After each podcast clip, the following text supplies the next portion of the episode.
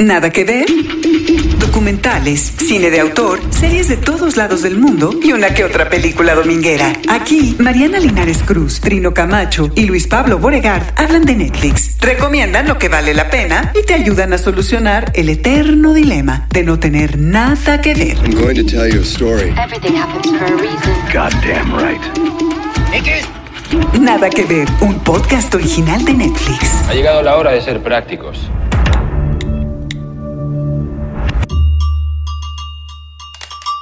Bienvenidos, cada semana aquí estamos en una nueva cita en Nada que ver, un podcast original de Netflix.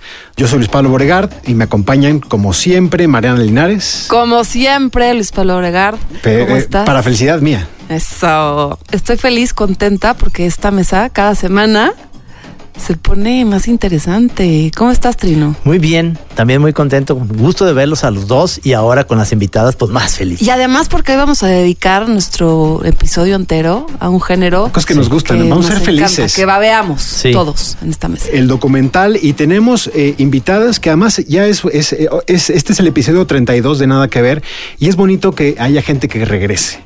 Entonces tenemos Por a dos- gusto. Sí, claro. Nos acompañan dos productoras que están haciendo cosas muy interesantes y por eso queremos detenernos en algunas de las de los documentales que ellos está- que ellas están produciendo en una productora que pues yo creo que lo dice todo, no ficción.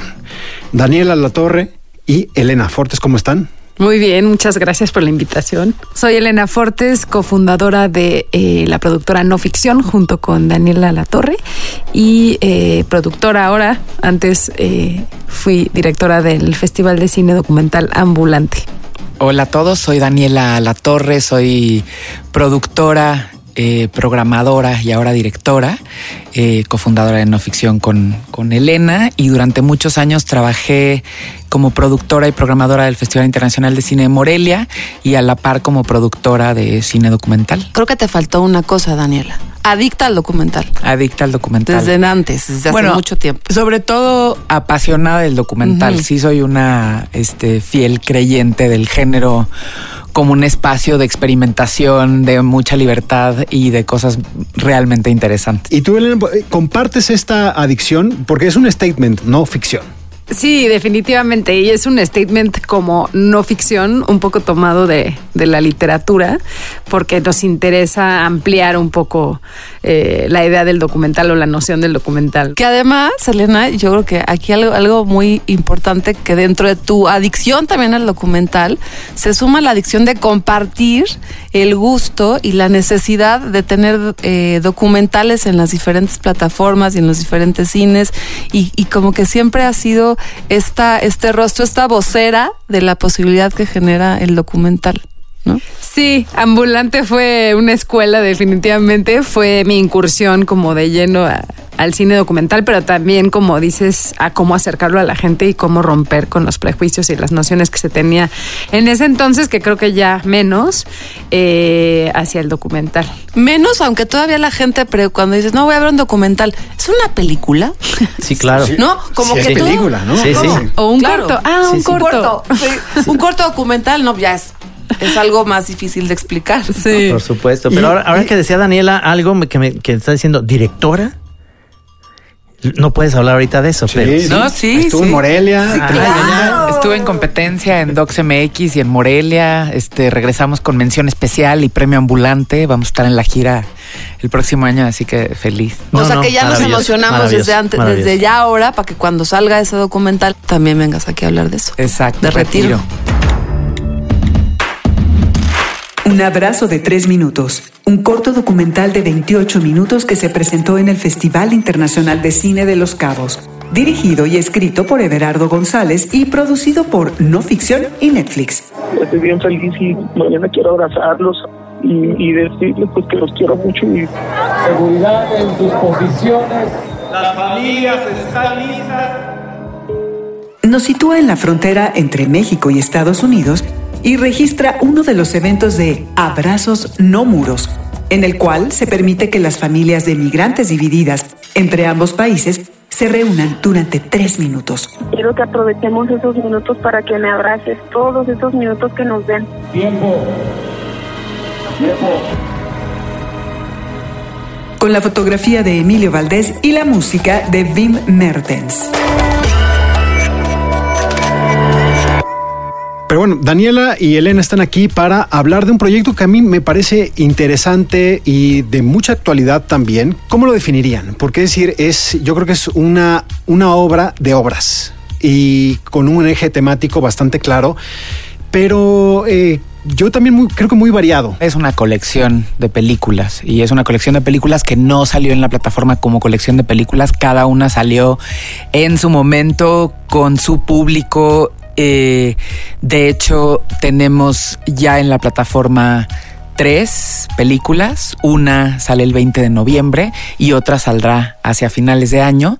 Y esta colección de películas surgió como una eh, iniciativa de no ficción con Netflix de trabajar con directores mexicanos o directores que radicaran en México directores mexicanos que vivieran en Estados Unidos y que pudieran hablar de una manera inusual de la relación de México y Estados Unidos. No necesariamente de temas fronterizos, sino de la relación de estos dos países en términos culturales, en términos territoriales, en términos de eh, globalización, eh, no globalización.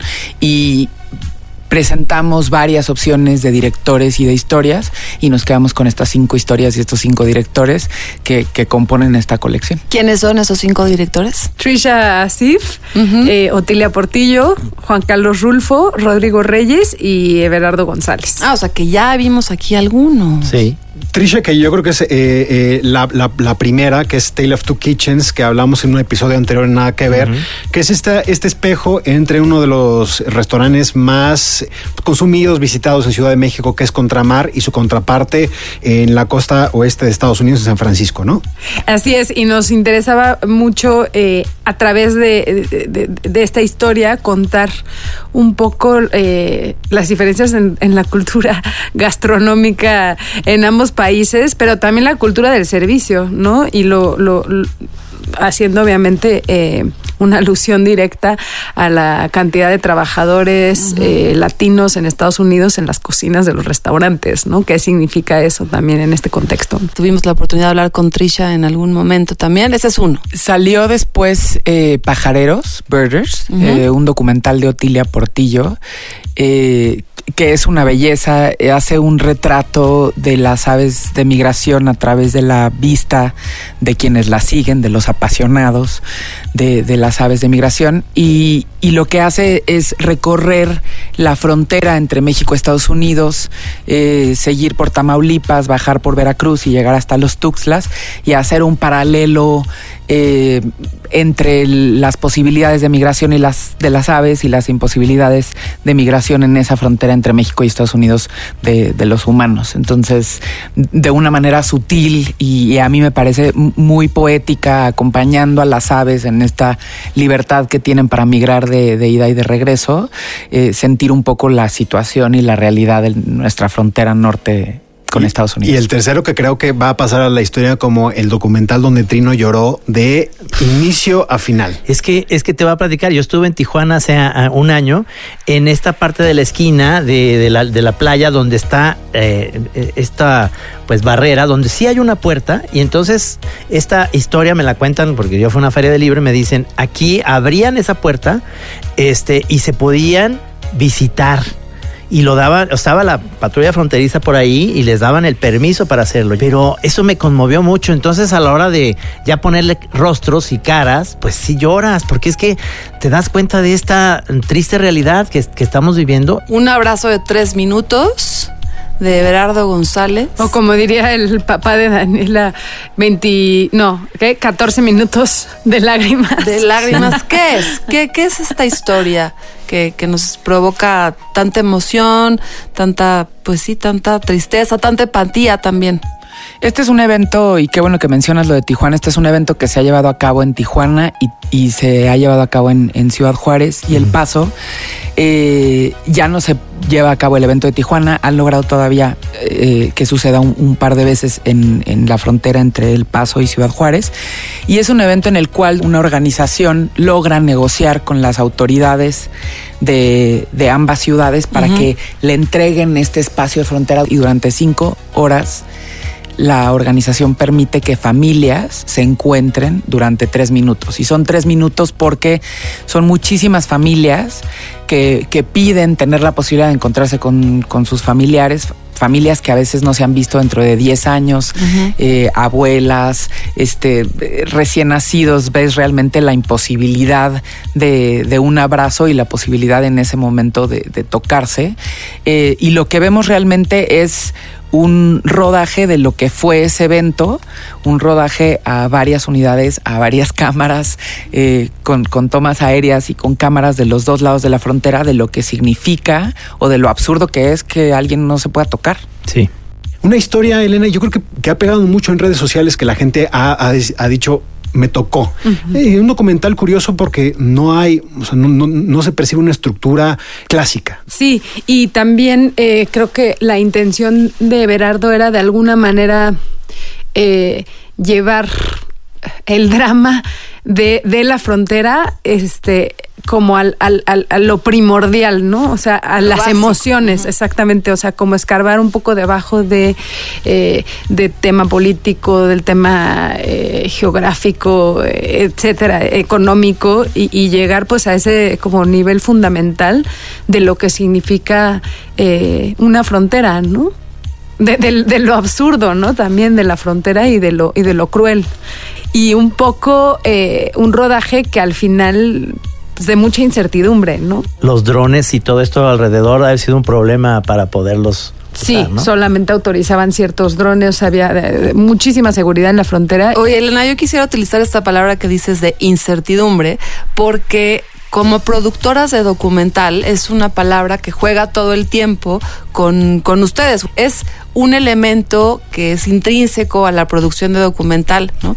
En este caso se suma de una manera más grande, pero también incertidumbre porque trabajan con diferentes directores y directoras y eso también implica que sus ideas pues son distintas para cada uno de los proyectos y se suma una incertidumbre. ¿Cómo hacer como productoras, cómo hicieron como productoras para lidiar con esta incertidumbre? Me hace pensar en, en una conversación eh, con Lorenzo Vigas, que la primera vez que hizo un documental, yo le pregunté cuál es la diferencia. Hizo un documental sobre su papá.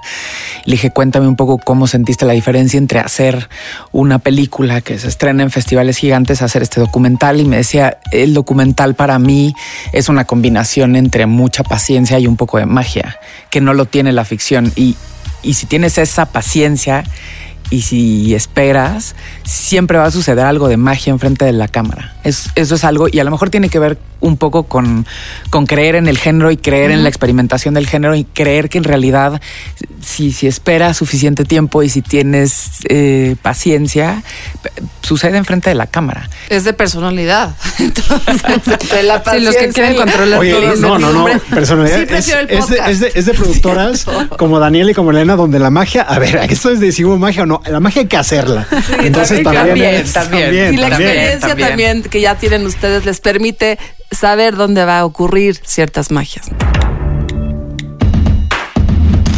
Lorena, la de los pies ligeros, un corto documental de 28 minutos que se presentó en el Festival de Cine de Morelia y en el de Guanajuato, además de en Docs MX, dirigido y escrito por Juan Carlos Rulfo y producido por No Ficción y Netflix.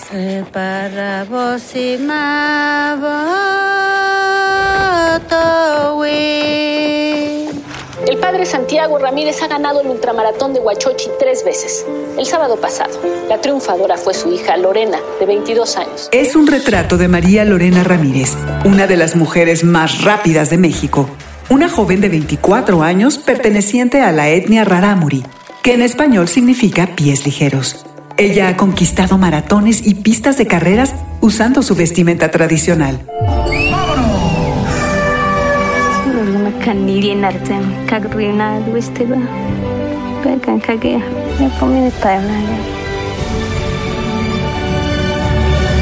Musicalizada por Leonardo Heiblum y con la fotografía de Hatuey Viveros. Disponible en Netflix a partir del 20 de noviembre.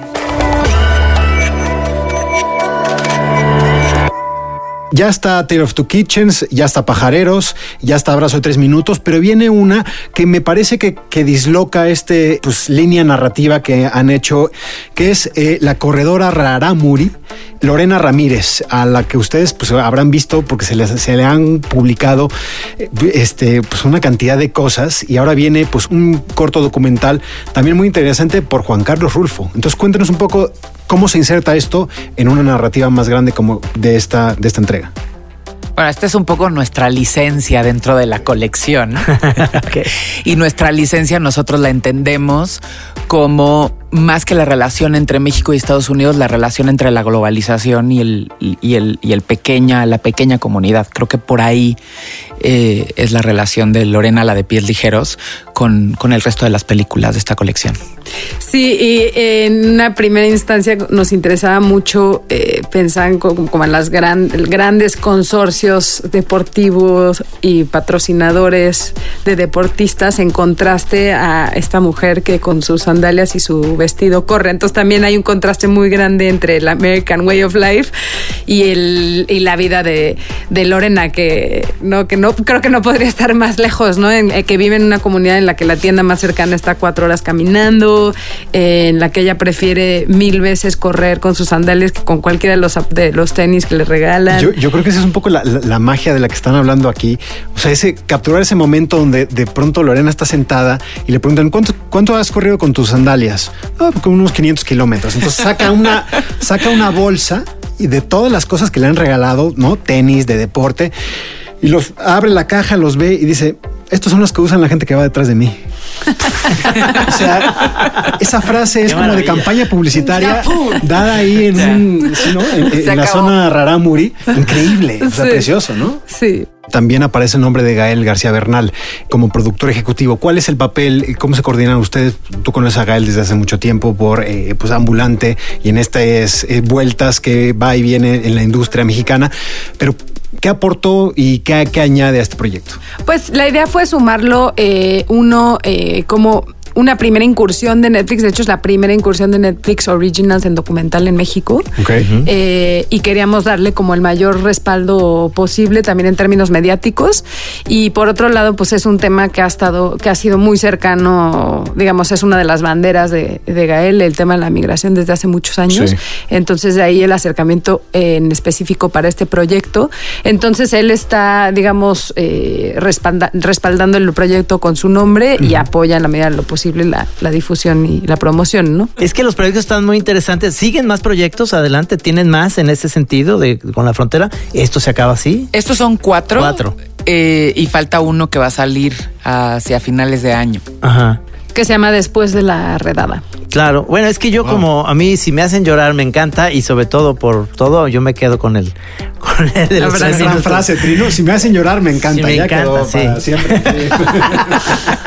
Fue una confesión, ¿eh? Apúntenla. Sí, sí, por supuesto. Son películas cortas, entre 25 y 35 minutos todas. Y, y la otra cosa que iba a decir es que para nosotros sí ha sido un gran aprendizaje pensar en estas películas como que de pronto se insertan en grupos de contenido que se ve en una plataforma como Netflix, como una historia de dos cocinas, de pronto parece que es como una cosa de comida, pero de repente la gente que normalmente ve cosas de comida, de repente está viendo contenido político, de migración, de cultura, y ha sido bien interesante para nosotros como aprendizaje, eh, a lo mejor utilizar una ventana que ya se consume para hablar de otras cosas que queremos hablar. Insiders. Ricardo López conversa con Everardo González, documentalista mexicano. Director de Un abrazo de tres minutos, La libertad del diablo y Los ladrones viejos, las leyendas del artegio, entre otros. ¿Cuál es la pregunta que te estás haciendo con el abrazo de tres minutos? ¿Cuál es la, la chispa inicial? A mí me llamó Elena Fortes y Daniela Alatorre invitándome a un proyecto pues, que hablaba de eso, de frontera. Y cenando con un amigo, Carlos Espector, un abogado de asilo político, le platiqué que tenía dos días para encontrar una historia en la frontera. Y él me comentó que un amigo suyo, que resultó ser la cabeza de la Red Fronteriza por los Derechos Humanos en Texas, estaba organizando este evento que, que bautizarán como Abrazos No Muros, y que ya me contó que era un evento en el que en el cauce del río se reunían 350, 400 familias a encontrarse por el breve espacio de tres minutos y me, me- me provocó mucho, ¿no? Primero por, la, por el simbolismo que contiene este cauce del río que es tierra de nadie. Entonces, pensar en lo que tres minutos podían condensar en, en- en un nivel afectivo, emocional, pero además político, me provocó mucho. Vamos, esto tenía ya en sí una, pues sí, una mini trama. Es un evento que inicia y termina. En medio hay todo lo que puedes ver, ¿no? pero es algo que tiene una duración. Lo que viene son decisiones formales.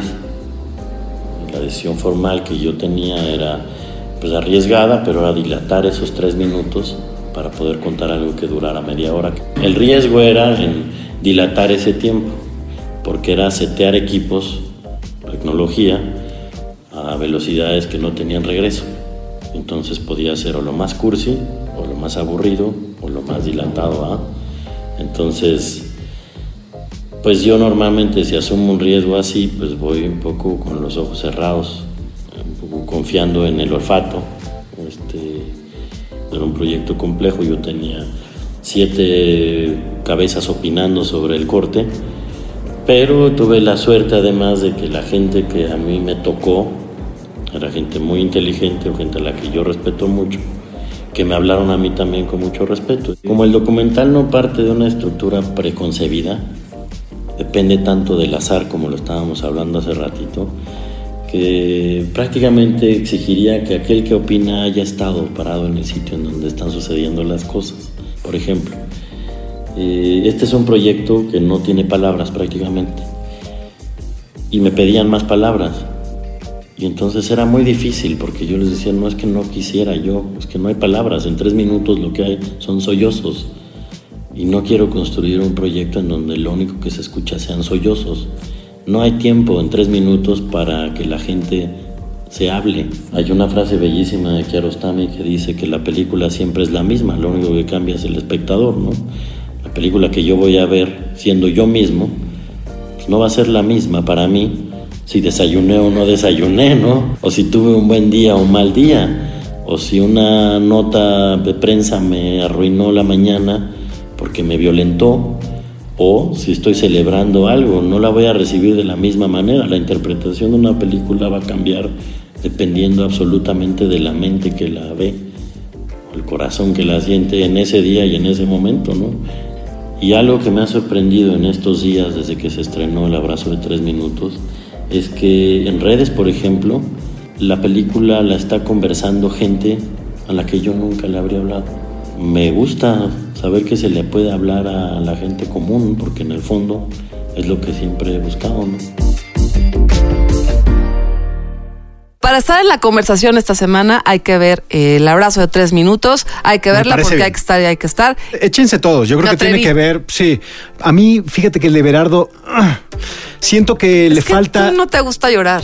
Mm, Bueno, no, no, no tanto como a No, Trino, no tanto como a Trino, pero eh, es decir, creo que eh, la, la frontera también es una zona donde hay cantidad de historias en ebullición y creo que eh, ver estas historias de personas que se abrazan me deja una deuda Sí, de sí. algo. Sí, es verdad. Si ¿De dónde vienen? de ¿Por qué están? sí, o sea, es ¿por Yo, qué yo quiero hablar de esa deuda. A ver. Esta película eh, fue muy compleja de saber exactamente o de decidir exactamente cuál era el tono que debería de tener. Y entonces es una película que se quedó así, que intencionalmente fue una película en donde había que dejar muchísimos agujeros para que cada quien del otro lado de la pantalla tuviera que rellenarlos, que cada quien pudiera ponerse en ese lugar precisamente con esos silencios y esos espacios. Esa es la deuda de la que hablas y creo que es una deuda intencional y provocada para que de alguna manera te sientas involucrado en ese abrazo y en esa No, y- historia. Y, y me parece que, que- que respeta muy bien el cuerpo de obra de, de Berardo, ¿no? O sea, lo que vimos en La Libertad del Diablo también es una cuestión de lenguaje. Y aquí también es una cuestión de lenguaje donde es puro, puro sentimiento, pura emoción y, y- y- y quita eso. Lo digo, o sea, es mi, y es mi parte racional donde sí me queda, quiero saber de dónde vienen esas personas, o sea, y a dónde van, por qué están separadas. Pues perfecto, sigan a No Ficción en las redes sociales. ¿Cómo, es, cómo están en las redes? La página es noficción.mx. De hecho, acabamos de estrenar página y ahí están todos los trailers y toda la información de las cosas que estamos haciendo. Métanse y de ahí pueden llegar a todos los lugares donde están disponibles esas películas. Elena, muchísimas gracias por venir a Nada que Ver. Muchísimas gracias por la invitación y un gusto platicar con ustedes. Gracias, gracias. Daniela, muchas gracias. Gracias a ustedes. Y nosotros pues, seguimos platicando Sí. documental, ¿no? Vamos a seguir. Ahí tengo yo cosas que te van a interesar mucho. Pero voy a llorar o no. No, no vas a llorar, no vas a llorar. Poquito. Pero tú no lloras. Sí, sí lloro, sí lloro. Una sobremesa donde abundan las recomendaciones. Nada que ver. Bueno, pues ahora que estamos hablando de no ficción y de eh, lo que es pues uno de los géneros, yo creo que en este que nada que ver, nos gusta mucho, que es el documental, ¿no? Eh, pues en Netflix se encuentran cada semana nuevas, nuevos documentales de todo el mundo que son muy interesantes. Y a mí me gusta, casi casi es como de aventarse, o sea, porque te, te llama la atención algo. Muchos de ellos que se suman, no sabemos absolutamente nada y yo creo que hay que ponerle play. Por ejemplo, Trino, tú que traes propuesta a la mesa. ¿Tú qué Sí, estás viendo? A ver. Mira, estoy viendo porque eh, me fascinó The Crown y eso me llevó casi, casi como cuando éramos chamacos a, a buscar la vida de todos. ¿Qué le pasó a Margarita? Y luego ya vi que ya se murió y dije, ¿no habrá un documental en Netflix? Y lo hay. Se llama The Royal House of Windsor. The Royal House of Windsor, una serie documental británica del 2017, con seis episodios de 45 minutos a una hora cada uno. They are now the most famous royal family in the world and have prospered while other great dynasties have fallen. They've seen their relatives overthrown, murdered, and exiled, overcome family feuds, fire, and betrayal. Explora la historia de la familia real inglesa, empezando alrededor de la Segunda Guerra Mundial y hasta los tiempos modernos. Producida por el canal inglés Channel 4 Television y narrada por William Lee. And they have always followed one crucial rule survive, whatever it takes, whatever the cost. What we've found rips aside the mask of royal pomp to reveal the human frailties and the secrets of the family that built Britain's most powerful dynasty. Es una serie, docuserie, como les dicen, de seis episodios de 45, 60 minutos, que te pone muy claro ahora sí. Y para mí sí es importante saber, a ver, ¿qué pasó con Jorge V, que le cedió el trono a Jorge VI, que luego después el duque de Edimburgo que se enamora y dura un año y abdica? Todo eso está aquí narrado, está puesto en un documental eh, con voz en off de William Lee. Y realmente son seis episodios que se te van así. Y es como una especie de ver el Lola. Pero Es lo que te iba a decir. Qué en lugar de nos leerlo, salió aquí. me, de leer encantó eso, ¿sabes por qué? Eso se me hace interesantísimo que sobre todo la corona inglesa, que es la más flemática, todavía la más importante de Europa, tenga estos, estas cosas de los detalles, ese tipo de historias, todo lo que pasó en la Segunda Guerra Mundial, cómo estos influyeron, cómo, cómo la corona inglesa tiene esto por delante, es interesantísimo Oye, para me mí. encanta esta recomendación que haces, Trino. Me parece increíble además que sigamos, que se siguen generando estos contenidos de la monarquía y que tengan tanto éxito, que nos provoquen tanta curiosidad. Yo crecí, y ni modo, mamá, lo voy a tener que decir, con una mamá que cuando me sentaba en la mesa me decía, yo cuando estuve en el castillo de la reina, y entonces su manera de, de enseñarnos a los buenos modales tenía que ver con esta comparación constante de que ella este, ella pudo cenar con la reina Isabel. Claro. Entonces a la fecha a mí la reina Isabel me trae esa, esas cosas de la infancia de cómo es todo lo que tenía que ver con la reina, con los buenos modales y me encanta, me encanta, me da curiosidad, me da morbo. Este documental se ve buenísimo. Ustedes tienen, este, tienes tú, Luis Pablo, eh, una explicación por qué es la reina Isabel, pero en, ingl- en inglés es la reina Elizabeth. Eh, no, pero pues porque Elizabeth es Elizabeth, acá sería Claro, eso, pero ¿qué y, pasó ahí? y Chabela es Isabel. No sé, es la- yo creo que es la traducción hispana, ¿no? De, Pero, pero bueno, ¿por qué no lo investigamos? no está en el documental de Royal House of Windsor, está, está la respuesta, no, no, está. no está. Pero yo los escucho muy viajados a ustedes, ¿eh? O sea, digo, la, la, la mamá de Mariana yendo a Buckingham, tú a la Casa de las Américas. Yo el único castillo que conozco es el de Chapultepec.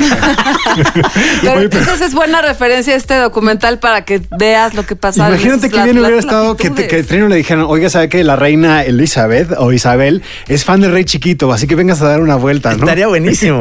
Pero supongo que te da claves para entender, porque es una monarquía muy querida. Sí, sí, sí, sí, es, es increíble y me da mucha tela de dónde cortar para seguir haciendo mi tira del rey chiquito. Pues me encanta, Trino, The Royal House of Windsor, que son seis episodios para el fin de semana.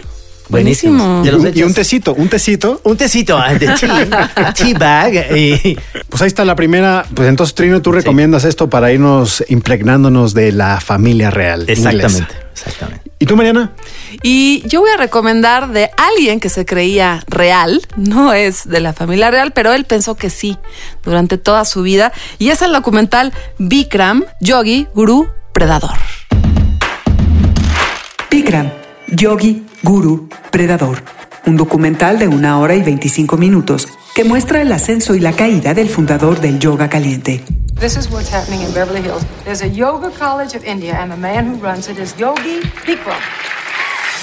With millions in the bank and millions of followers, Bikram is doing something right. Bikram Chaudhry, creador de un imperio global con perturbadoras acusaciones en su contra.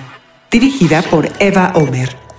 Disponible en Netflix a partir del 20 de noviembre. He has a really ugly side. He looked at me and said, Suck that fat stomach in. I don't like to see the jiggle jiggle.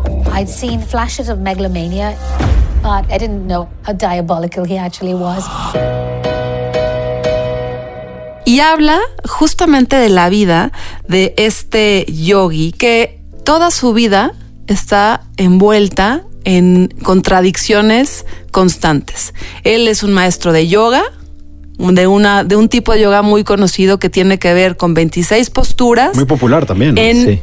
en, una, en un sauna que tiene que ver con, con- con que subían las temperaturas dentro de los salones y que él llega a Los Ángeles desde la India y a través de una narrativa que no sabemos si se inventa, si es verdad o dónde está la frontera entre lo que sí existió o no, se parece que es el, el maestro de Nixon, de Elvis Presley y de grandes figuras George Harrison. de George Harrison en los 70, que parece que le salva a Nixon una pierna que está a punto de perder con solamente practicar unas posturas de yoga y que a partir de eso se vuelve tan conocido, tan popular, tan famoso, que empiezan hordas y hordas de personas a tomar sus clases, lo cual lo empieza a volver un multimillonario. Y se empieza a volver tan famoso que él dice que alrededor de 500 millones de personas se han visto beneficiadas por sus clases. Vamos descubriendo en el documental que pues tiene unos lados oscuros, en donde empiezan a salir historias de acoso, de violencia, de violación, de fraudes, de engaños, y un poco se asemeja a la historia de Wild Wild Country, en donde la obsesión por este maestro se vuelve una secta, ¿Tú crees que un personaje o el creador de esta forma de hacer yoga pues anula pues una práctica muy muy muy popularizada a nivel mundial? Esa es una decisión que como espectador uno va tomando a lo largo de- del documental, ¿no? A mí me parece un, un gran, gran, gran ejercicio para ver de lo que representa el, el ser humano. No es eh, simplemente gente buena y gente mala, Sí. sino que estamos Sí. llenos Quiero de, verlo. de miles de opciones. ¿no? Quiero verlo, se ve interesantísimo cuando vi el avance y obviamente con esos calzoncitos que usa que son es- espantosos. Yo nomás por estar cerca de él no quisiera. Yo me muero de ganas de verla porque obviamente este representa muchísimo todo esto que está pasando, eh, desenmascarar a todos estos, a los Harvey Weinstein, a Bikram y a todos Sí. estos personajes que vienen de esta cultura anterior, 70s, 80s, 90s, que, que eso era como permitidísimo porque nadie ponía un, un hasta aquí, ¿no? Y creo que ya son otros tiempos y es importante ver un documental así. Y que además es muy padre como ver, ver el poder del cuerpo, ¿no? Sí. Hacia el final del documental hay una periodista ahí de la India que se obsesionó Ajá. y nos dice pues por dónde va la historia. Los últimos minutos del documental, revelaciones sobre México, sobre España Wow. y sobre dónde puede estar este personaje. Así que tienen que verlo porque uno se queda así Uf. como que tragando saliva. Oye, uf, sí, sí, esto hay que verlo, ¿eh? Sí, Porque sí. lo de lo, lo, lo vendiste muy bien, Mariana. Ay. Sí, sí, sí. Lo vendes, lo vendes perfecto, lo compro. Venga, véanlo el fin de semana. Si, van, a- si, va- si hacen yoga, véanlo también. Importante, importante saber a lo que uno se mete. El documental se llama Bikram Yogi Guru Predador. Pues están, están duras. Yo, yo también A traigo ver, una, una propuesta. LP. A ver. Yo también traigo una propuesta Tú eres eh, muy de dura. Soy, soy mucho de documental y es un documental. eh, yo diría muy duro, pero necesario. Es decir, eh, no, no, no creo, no me imagino a nadie poniéndolo así de vamos a ver algo tranqui, vamos a poner la libertad del diablo a las 9 de la noche un sábado. La libertad del diablo. Un documental de Gerardo González de 74 minutos. Fotografiado por María Seco. Estrenado en el 2017 y disponible en Netflix. Soy chacal con calavera, ¿no? Así decimos. Ustedes son delincuentes, lo que les interesa es el dinero, no queremos negociar. Los pilotos se, se enorgullecen por las horas de vuelo que tienen. O sea, son que entre más muertos, más chavos. Tengo tantos muertos atrás de mí. Un documental sobre la violencia en México que a través de testimonios da voz tanto a víctimas como victimarios y explora cómo la violencia se ha insertado en nuestro inconsciente colectivo. Me ponen el arma en, el- en la cabeza. Le da, pero nada más truena. Dije, bueno, ya me maté, ¿ahora dónde voy? Mi vida no tenía sentido en sí. Con todo el corazón, sí. Pediría perdón. Este es un documental mexicano, soy muy esquemático, también está dirigido por Everardo González, del cual ya hablamos con, pues, con Elene, con Daniela, de no ficción. Y, también a mí me, gusta mucho Everardo como documentalista mexicano, lo pondría ahí en una lista de los grandes nombres del documental mexicano. Y este es un documental que yo vi en- en Guadalajara en 2017 y uff. 74 minutos. Y recuerdo cuando acabó y empezaron a salir los créditos en el Festival de Guadalajara, nadie podía levantarse de la butaca. O sea, estábamos digiriendo terriblemente lo que habíamos visto en la pantalla. Ajá. Este es uno de los documentales más interesantes que ustedes pueden, pueden ver sobre el problema de la violencia en México. Yo coloco dos hasta arriba. Tempestad de Tatiana Hueso y La libertad del diablo de Berardo González. ¿Qué es lo que hace él? Escuchar. Él lo que escucha son a víctimas, pero también a victimarios. Todos los que están hablando en pantalla, víctimas y victimarios, están usando una máscara. Entonces una máscara que les oculta el rostro y que eso, pues sabemos la implicación que ha tenido en la historia del drama Una máscara, como que una máscara. una máscara es, eh, Everardo mandó a hacer una máscara como los que usan los pacientes que tienen quemaduras. Ah. Entonces es una máscara eh, que, que les cubre todo el rostro. Sí. ajustada con una tela, eh, pues que la tienen muy, muy pegada a la cara, donde solamente ves, tiene uno- un hueco en la boca y, un- y los huecos de los ojos. Color piel. Color piel, sí, es una, una como muy pálida. Entonces, pues, eso ya, ya oculta totalmente a los personajes que hablan. Entonces, y eh, cuando, cuando dices victimarios, como quiénes son esos victimarios, Luis Pablo. pues hay sicarios, hay sicarios jóvenes. Que, es de, que confiesan ser sicarios. que, que confiesan haber matado gente y confiesan Wow. pues haber lo que sentían, lo que sentían al haber matado o terminado con vidas. Y es curioso cómo con esta sin nombres, sin demasiado contexto de dónde actuó, etcétera, etcétera, juzgamos también, juzgamos y yo creo que es lo, lo- lo interesante que deja este debate de eh, la libertad del diablo. Y además también, bueno, no, eh, la recomendación vamos a verla, pero puede, lo que cuentas me da para, para abrir una polémica de lo ético. Es, es posible que Totalmente. tú como documentalista eh, puedas ocultar puedas tener estas voces anónimas, hasta dónde se te permite eh, tener la posibilidad de hacer eso. Yo vivo esa, esa frustración como periodista, donde haces notas y reportajes y testimonios y das noticias todos los días sobre la violencia en México y nada cambia. Es decir, tenemos una piel muy gruesa, entonces Sí. yo creo que hay que probar nuevas formas para que este tipo de, de historias se nos queden en la mente. Habrá mucha gente que no le guste, pero yo creo que es un documental donde lamentablemente la violencia sigue siendo un tema Incómodo, en es este país. Si no es como para estar, este, unas palomitas ni nada, yo creo que más bien es como algo que tienes que ver como para enterarte de que esto está pasando. ¿no? Así que ahí está, esa es la recomendación. Esa, esa, esa recomendación nos va a poner a prueba, ¿eh? LP. Pues eh, vamos que, a hacerlo. que nos escriban y que nos digan en las redes cuál es este entre la casa real, que yo creo que el tecito y las galletitas van a ganar a Empe- o si quieren ver algo empecé muy- tranquilo. muy light, ¿no? O saludos al sol. Saludos al sol y acoso o ya la violencia en México. Se fue, bueno. haciendo, se fue haciendo dark. Se Sí, fue sí, haciendo la- oscura la noche. Pero siempre hay esperanza y la próxima semana ya quedamos. Vamos a hablar de The Crown, que yo creo que es una de las series más eh, interesantes, mejor hechas que hay en Netflix. Pues le entramos a eso la próxima semana, pero escríbanos a las redes sociales, pues para que nos digan si estamos muy pasados de lanza con nuestras recomendaciones de documental, ¿no? A ver, si- y a ver cuáles nos recomiendan también. Exactamente. Nada que ver. Un podcast original de Netflix. Nos escuchamos la próxima semana. Eh, Yo soy Luis Pablo Bregar. Me pueden leer en arroba Luis Pablo B. Mariana. Me pueden leer en arroba Emelinares Cruz y también en Instagram Emelinares Cruz. Y en nuestras redes de Así Como Suena, que es arroba Así Como Suena con el hashtag Nada que ver. Y a mí en arroba Trino Monero en todas las redes, ya saben, Twitter, Facebook, eh, Pinterest, todo. Pues nos escuchamos Gracias. la próxima semana. Hasta, Hasta luego. la Hasta la próxima.